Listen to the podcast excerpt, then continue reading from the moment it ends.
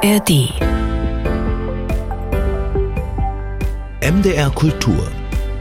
Unter Büchern. Der Literaturpodcast von MDR Kultur hier in der ARD Audiothek in der App jeden Mittwoch und Freitag frisch. Ja, die Energie, die geht dahin, wo du hinschaust. Das meinte gestern meine Freundin Rosa, die zu Besuch ist. Wir saßen uns gegenüber im Homeoffice, draußen vor dem Fenster eine Baustelle. Und ja, die Energie geht dahin, wo du hinschaust. Das gilt beim Pilates, das gilt beim konzentrierten Arbeiten wie gestern und das gilt natürlich auch beim Lesen. Einigermaßen energetische Bücher liegen hier neben mir und äh, stellen wir heute vor. Liebe, Erotik und Tod, das sind die Energien, die aus den fünf Romanen sprühen. Maria Porcher, Emanuel Maas, Sascha Filipenko, Matthias Wittekind und Silvia Frank.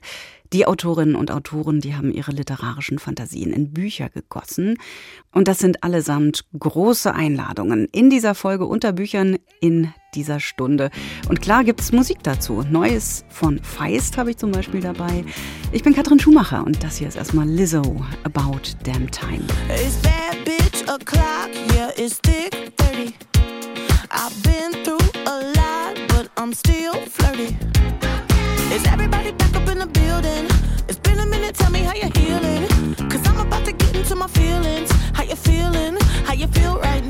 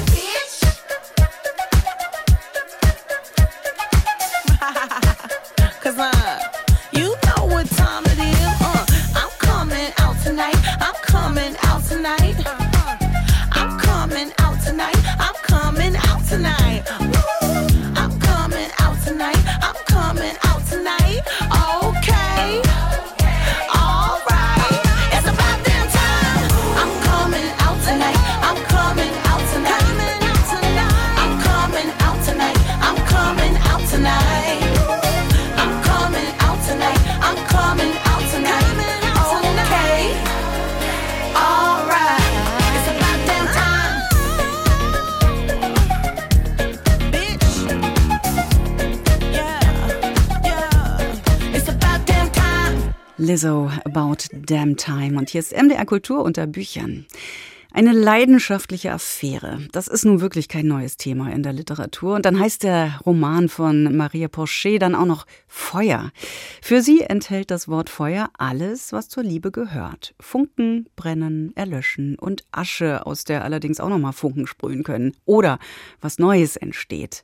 Maria Porcher, sie ist Anfang 40, sie stammt aus Lothringen und lebt heute in Paris. Feuer ist ihr sechster Roman und Claudia Ingenhofen stellt das Buch vor. Das fällt ihr gleich an ihm auf. Kein Ehering am Finger und auch keine Spur davon. Sie hat sich mit diesem Mann verabredet, um ihn zu einem Kongress einzuladen. Sie, Laure, 41, ist Professorin für Zeitgeschichte in Paris. Er, Clement, 50, ein hochbezahlter Investmentbanker. 300.000 Jahresgehalt, wie er gleich mal fallen lässt. Er redet so viel wie sonst in zwei Wochen nicht. Beim nächsten Treffen allerdings hat es ihm die Sprache verschlagen. Ich weiß nicht, was ich sagen soll, wie immer. Aber in diesem Augenblick stresst es mich mehr als sonst. Sie ist eine Frau und kein Meeting. Mein Schweigen geht hier nicht als geheimnisvolles Resonieren durch, sondern lässt eher auf einen Einfallspinsel mit schwitzigen Händen schließen. Das sieht sie anders. So fremd ihr dieser arrogante Sprücheklopfer ist, so sehr zieht er sie an. Und das schreibt sie ihm mitten in der Nacht. Sie, die ehrgeizige, angepasste Frau, die alles getan hat, um ihre Karriere plus Ehemann plus Töchter unter einen Hut zu bekommen, empfindet plötzlich einen einzigen Mangel, den sie sofort stillen muss. Im Hinterkopf moralisiert ihre verstorbene Mutter, nur die Großmutter sendet aufmunternde Kommentare aus dem Himmel. Clement dagegen empfindet Panik.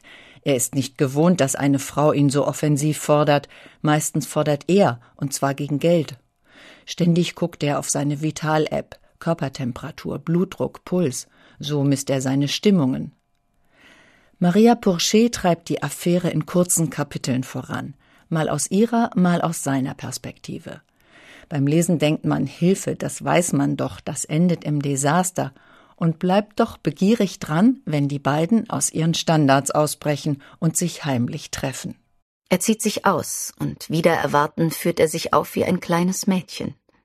Er ist in Wahrheit unerfahren, zart, verängstigt. Er bittet dich wegzuschauen, aber das kannst du nicht mehr.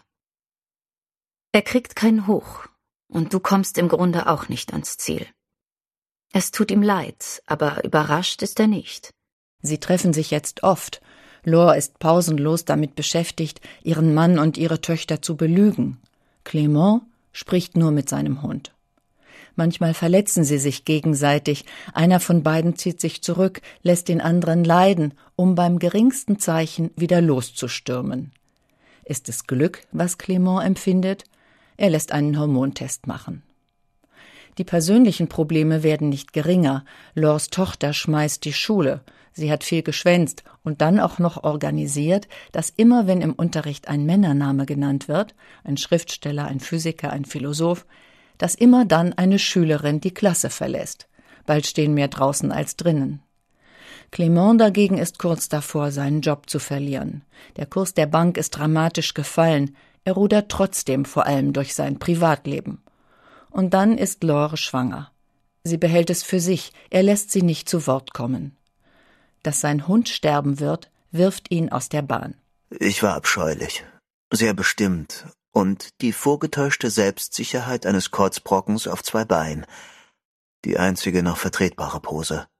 Maria Porcher hat einen bissigen Schmöker über eine Beziehung ohne Bodenhaftung geschrieben. Sie glänzt mit der Beschreibung von eiskaltem Geschäftsgebaren und Zeitgeistplattitüden und findet leise Töne für zwei einsame Seelen. Wie in einer Achterbahn beschleunigt und verlangsamt sie das Tempo. Und hinter der Kurve geht es plötzlich ganz anders weiter. Der Roman bleibt dramatisch bis zur letzten Zeile. Claudia Ingenhofen war das über Maria Porcher Feuer, erschienen im Luchterhand Verlag, übersetzt von Claudia Marquardt. Das Hörbuch ist auch rausgekommen jetzt, und zwar im Hörverlag, gesprochen von Milika Forutan und Nico Holonitsch.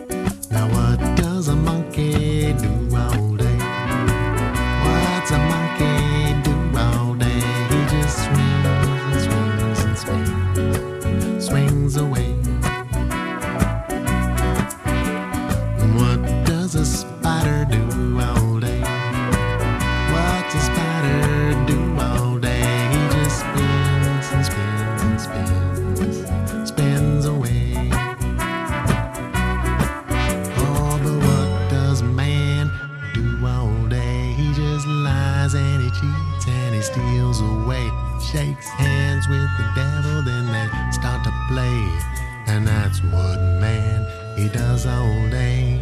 That's what man he does all day.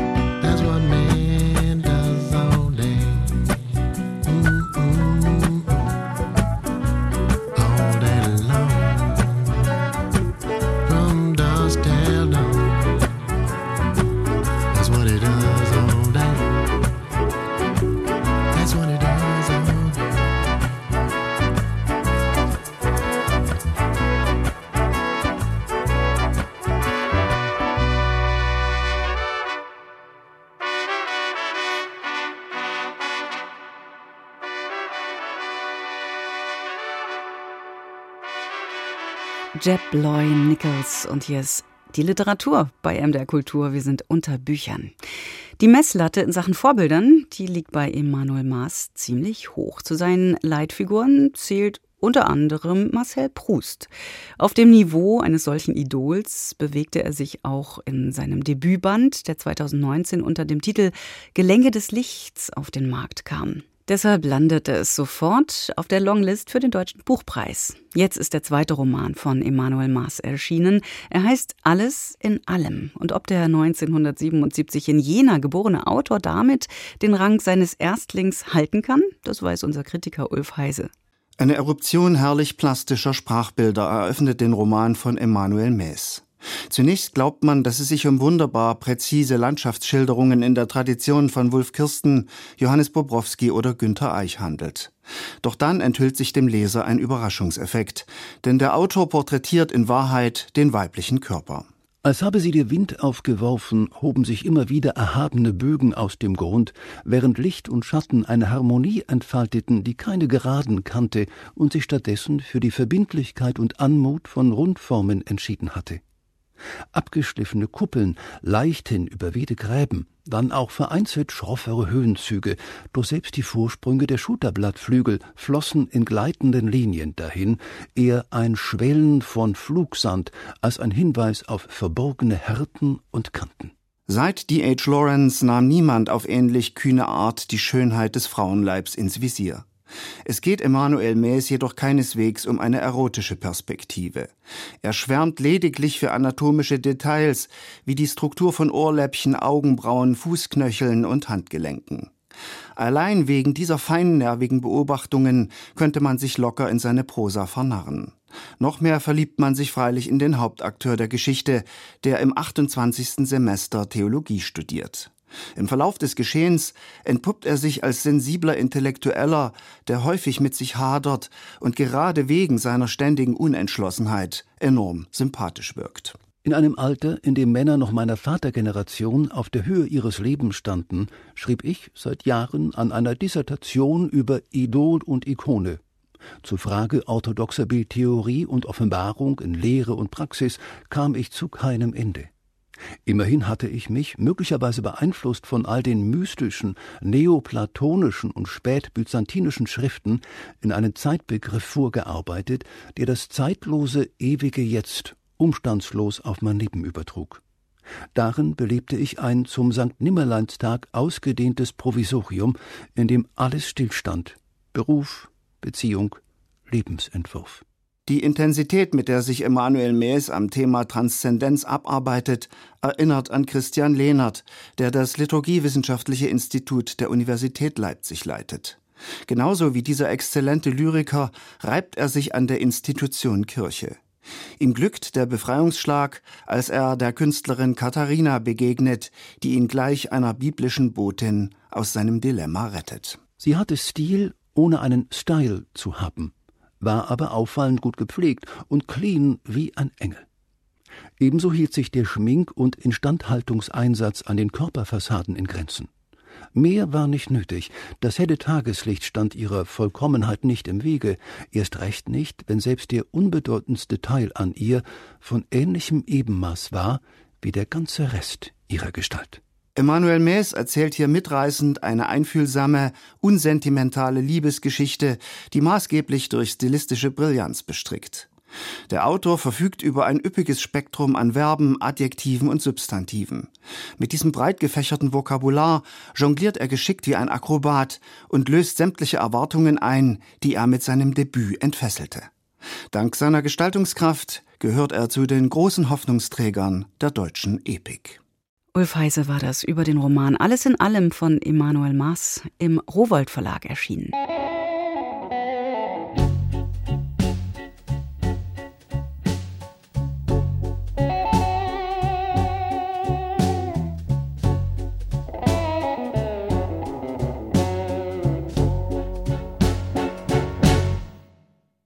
put a spell on you.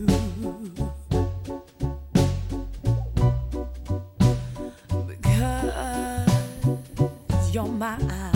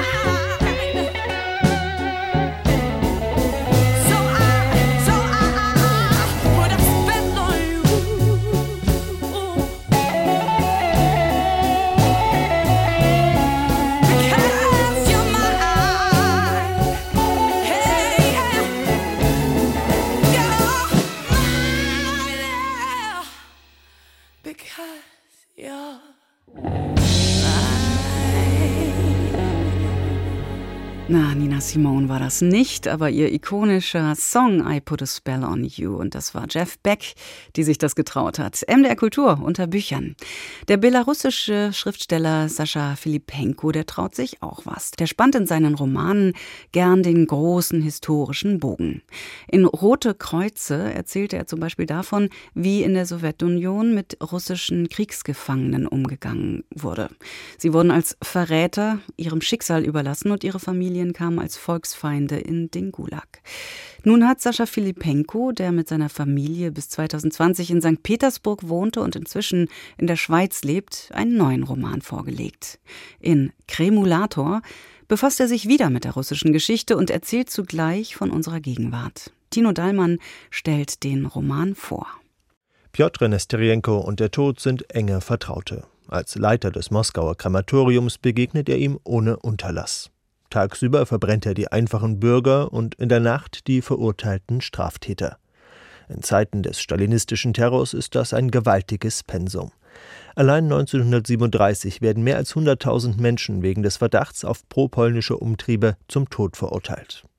Als Deutschland vier Jahre später der Sowjetunion den Krieg erklärt, werden wieder potenzielle Spione verhaftet, unter ihnen auch Piotr Nesterienko. Nach seinem Roman Rote Kreuze schreibt Sascha Filipenko erneut über den Zweiten Weltkrieg, denn diese Zeit, meint er, ist noch lange nicht auserzählt. Э, Я чувствую, что есть темы, которые не поднимаются, о которых не пишут, и о которых нужно писать и говорить.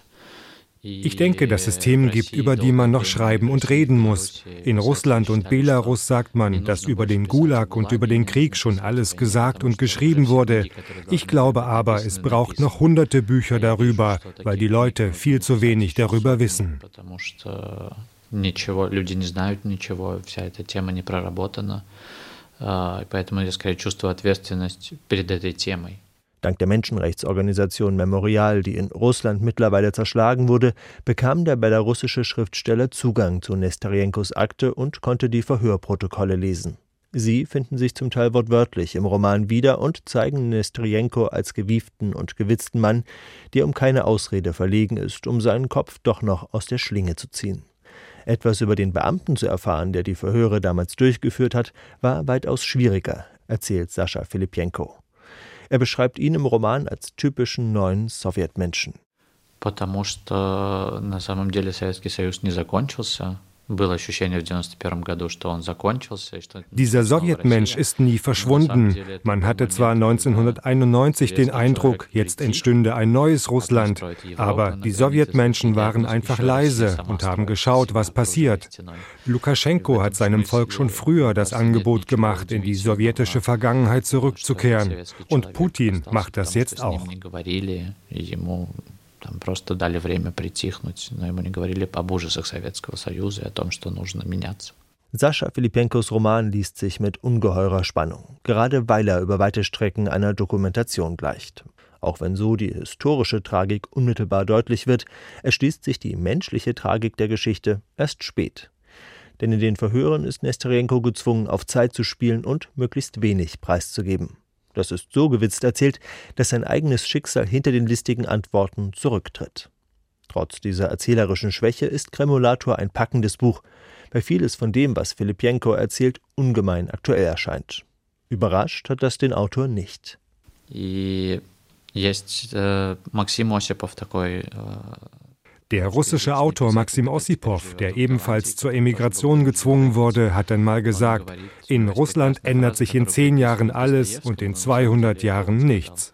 Das Zitat wird Dostoevsky zugeschrieben, es stammt aber von Ossipow. Wenn man also jetzt über die Gegenwart in Russland schreibt, dann wird es wohl lange aktuell bleiben, einfach weil es keine fundamentalen Veränderungen gibt. Э, э, будущее или оставаться актуальным, потому что не, не происходят глобальные фундаментальные изменения в обществе, очень медленные. Wenn der Roman beschreibt, wie in der Sowjetunion Gegner drangsaliert wurden oder wie Soldaten das Kämpfen und die Korruption beigebracht wurde, dann liegen die Parallelen zur Gegenwart auf der Hand. Kremulator ist ein plastisches Porträt eines totalitären Systems, das bis heute fortwirkt. Kremulator von Sascha Filipenko ist im Diogenes Verlag erschienen. Das Buch wurde aus dem Russischen von Ruth Altenhofer übersetzt. Tino Dallmann hat es uns vorgestellt.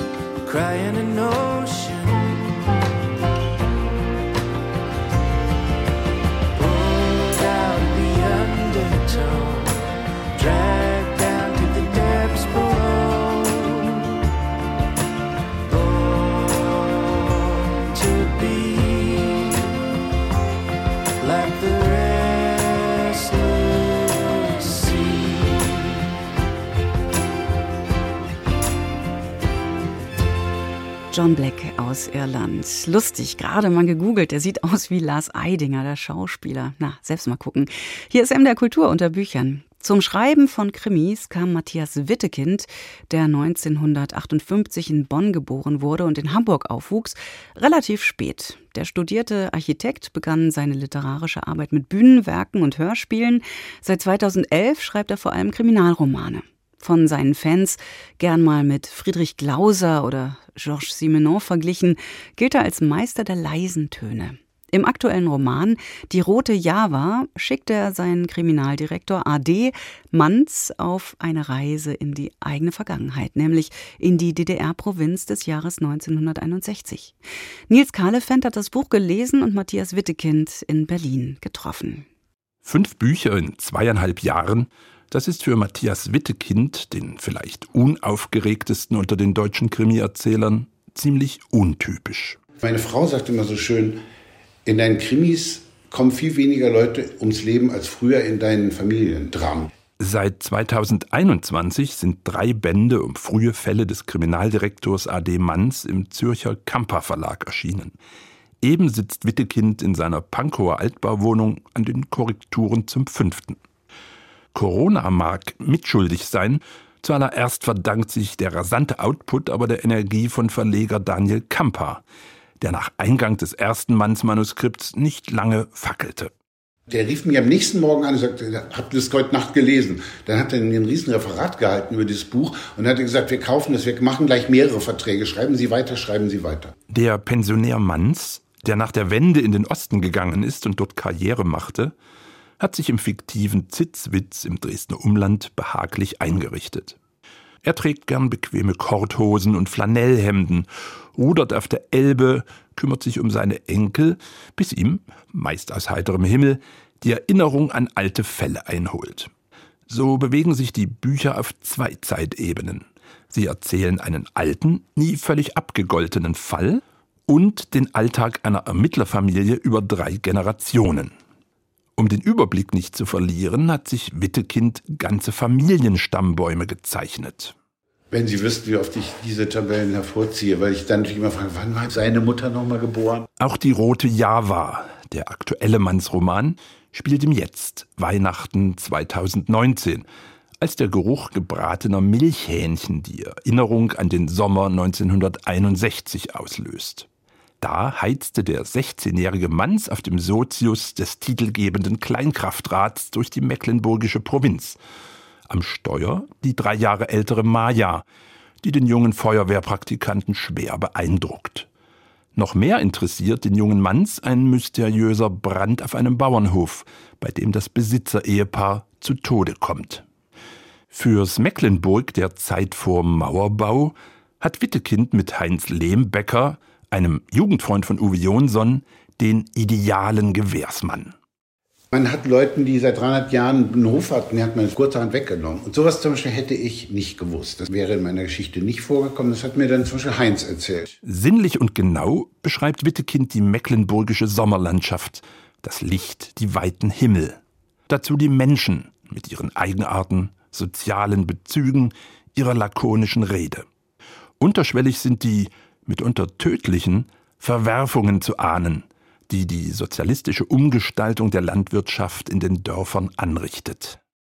Ich bemühe mich eigentlich immer so zu schreiben, dass ich hoffe, dass sich da jemand einklingt und mir folgt. Eigentlich sind Wittekinds Krimis virtuos erzählte Entwicklungsromane, die Genreerwartungen immer wieder auf hohem Niveau unterlaufen.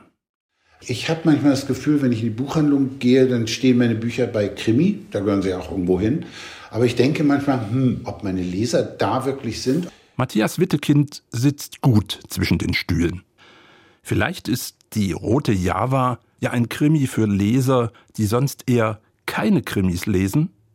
In jedem Fall ein kleiner, großer Roman. Nils Kahlefeld war das mit Matthias Wittekins. Die rote Java, ein alter Fall von Kriminaldirektor AD Manz. Das Buch ist im Kamper Verlag erschienen.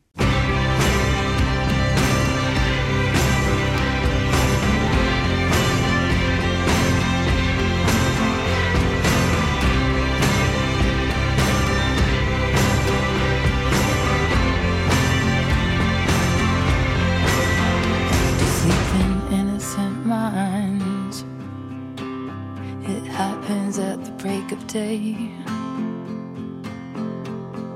before your wits are gathered, even before you are awake.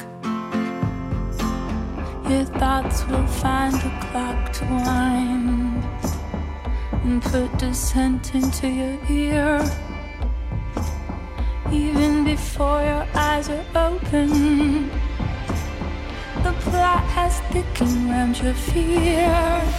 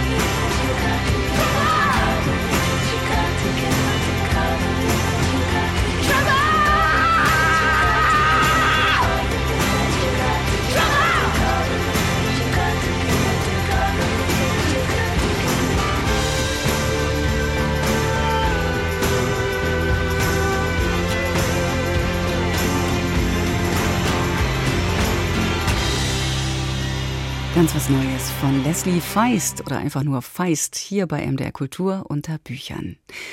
Wie war das damals in der DDR? Das mag eine Frage sein, die die Generation, die dort damals aufgewachsen ist, immer mal wieder gestellt bekommt. Heute, im Jahr 2023, bevorzugt eine Frage von der Enkelgeneration an die Großeltern. Hilfe bei der Beantwortung dieser Frage könnte jetzt vielleicht ein neues Buch aus dem Mirabilis Verlag bieten. Das heißt nur einmal mit den Vögeln ziehen und wurde von Sylvia Frank geschrieben. Doch das ist nur die halbe Wahrheit, wie wir von Wolfgang Schilling erfahren. Sylvia Frank. Hinter diesem Namen verbirgt sich eine kreative Schreibgemeinschaft. Da ist zum einen die in Meuselwitz geborene Sylvia van der Meer und zum anderen der aus Brandenburg an der Havel stammende Frank Meyer-Ewert. Die BWL-Professorin und der Drehbuchautor und Kulturanthropologe haben sich später offenbar in Wien kennengelernt. Sie leben und arbeiten heute auf der Insel Rügen. Und für ihr gemeinsames Buch haben sie sich nicht nur von ihrer ostdeutschen Herkunft, sondern auch vom Soundtrack ihrer Jugend inspirieren lassen. Denn den Buchtitel Nur einmal mit den Vögeln ziehen haben sie sich bei einer interessanten Stimme des Ostrocks ausgeborgt.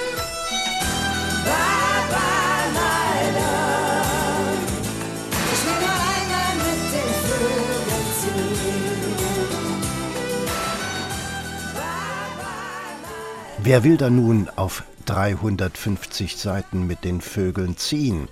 Das sind Sif, Aki, Anna-Maria, Jens und Ivo, denen wir das erste Mal im Jahr 1977 begegnen. Da sind sie noch Kinder und Jugendliche, die an verschiedenen Orten aufwachsen, in einem kleinen Ort auf dem Land, vor den Toren Leipzigs, in Berlin auch und in einer Stadt am Wasser, wo es ein Stahlwerk gibt.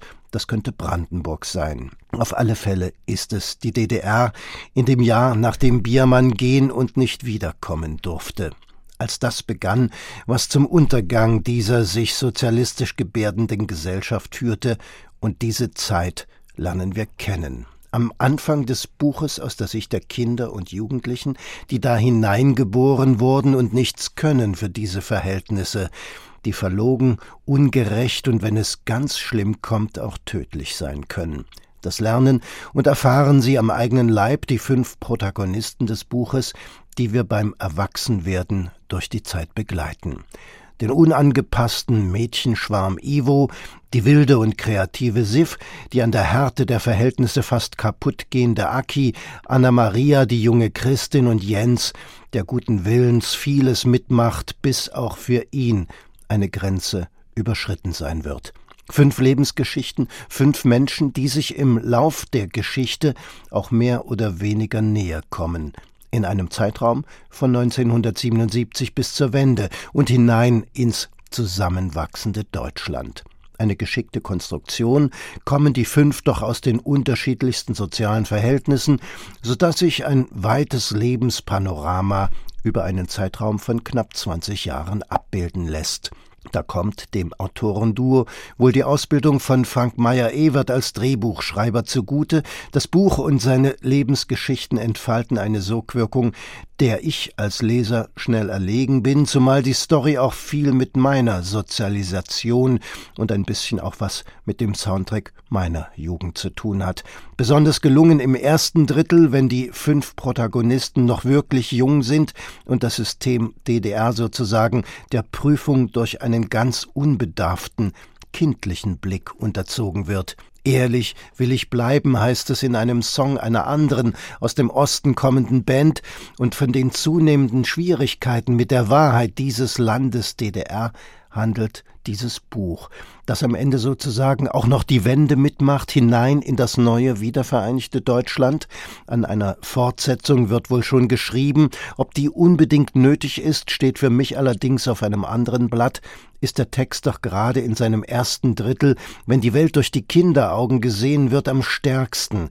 Je weiter man am Zeitstrahl entlang liest, desto konstruierter und gedanklich kurzatmiger auch wird das Unternehmen, dem aber trotzdem und von ganzem Herzen zu bescheinigen ist, ein gelungener Versuch zu sein, diese Geschichte des Untergangs einer Utopie, die eher eine große Lüge war, zu erzählen. Das ist nicht neu, aber so wie hier geschrieben, in meinen Augen ein Lektüreangebot, gerade für junge Leute, die Antwort haben wollen auf die Frage, wie war das damals in der DDR?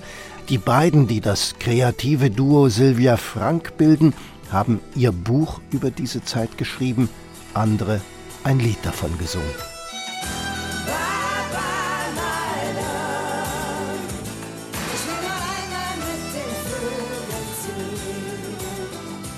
Das Buch Nur einmal mit den Vögeln ziehen von Silvia Frank ist im Mirabilis Verlag erschienen. Wolfgang Schilling hat es uns vorgestellt.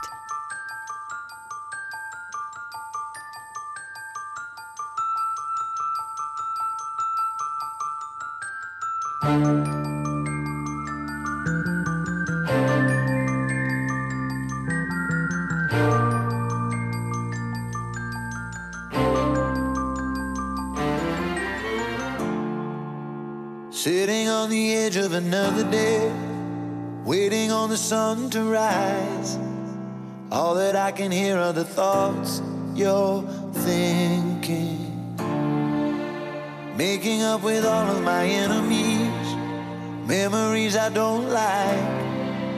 I'm tired of the feeling of your heart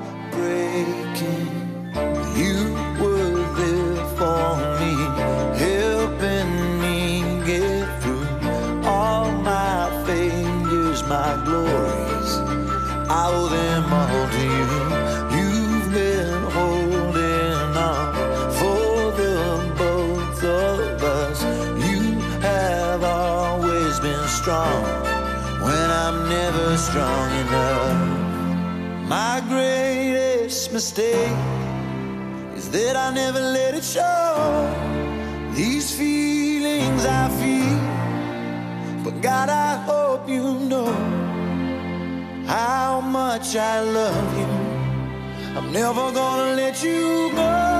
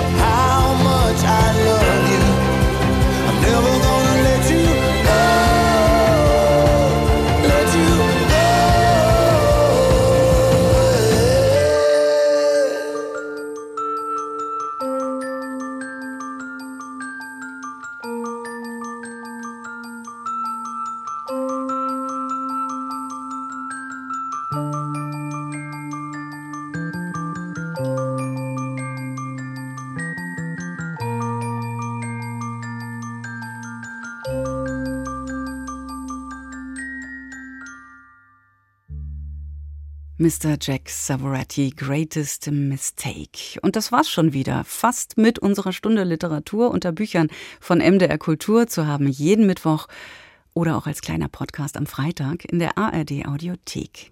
Kleiner Weiterhörtipp noch zum Schluss. Immer noch frisch und wirklich was zum Durchsuchten. Unsere Hörbuchproduktion von Eugen Ruges Roman Pompeii. Sogar der Kaiser erzählt, man habe geweint.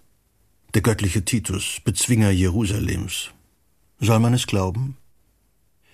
Jedenfalls hat er den Überlebenden Hilfe versprochen, Aufbauhilfen, Entschädigungszahlungen für den verlorenen Besitz, was natürlich Besitz voraussetzt. Und dass man überlebt hat, klar. Vermutlich hat der Göttliche nach den ersten Berichten, die von Misenum nach Rom getrommelt wurden, damit gerechnet, dass es nur noch wenige gebe, die Entschädigung beanspruchen könnten. Aber da hat er sich geirrt. Abgesehen davon, dass sich die meisten Landhausbesitzer am Tag der Katastrophe auf ihren Landgütern befanden, es war prächtiges Wetter, ein milder, duftender Herbst, hätten die Berater seiner kaiserlichen Majestät selbige darauf aufmerksam machen können, dass es so etwas wie Erben gibt, Ehegatten und Söhne, Enkel und Neffen, oder wenn gar nicht anders die Tochter der Ehefrau, des Onkels, des Enkels, des Verstorbenen und so weiter. Wenn es um Besitz geht, findet sich immer jemand, der Anspruch erhebt. Und es findet sich immer ein Anwalt, der sich erbietet, diesen Anspruch durchzusetzen. Und so sind sie nach Rom gefahren, die Besitzenden oder angeblich Besitzenden, die tatsächlichen und vermeintlichen Anspruchsberechtigten, die Schönen und Reichen ebenso wie die Hässlichen und Reichen, ganz gleich ob samnitischer oder latinischer Herkunft, ob Popularen oder Optimaten, ob ehemalige Befürworter oder Gegner Josses. Beim Geld hört die Feindschaft auf. Alle sind sie nach Rom gefahren, bereit und willens der Kommission, die der Kaiser aufgrund des Andrangs hat gründen müssen, Rede und Antwort zu stehen. Zeugen werden bemüht, um Grundflächen verschütteter Villen zu bestätigen und nie gesehene Wandgemälde zu taxieren. Gutachten werden erstellt und Listen ominöser Wertgegenstände erarbeitet. Rechnungen werden gefälscht und erstaunliche Geldbeträge erinnert, es wird gefeilscht und verhandelt, ein langwieriger Prozess, die Kommission ist überfordert, die Wartezeiten sind erheblich und die Anträge stauen sich.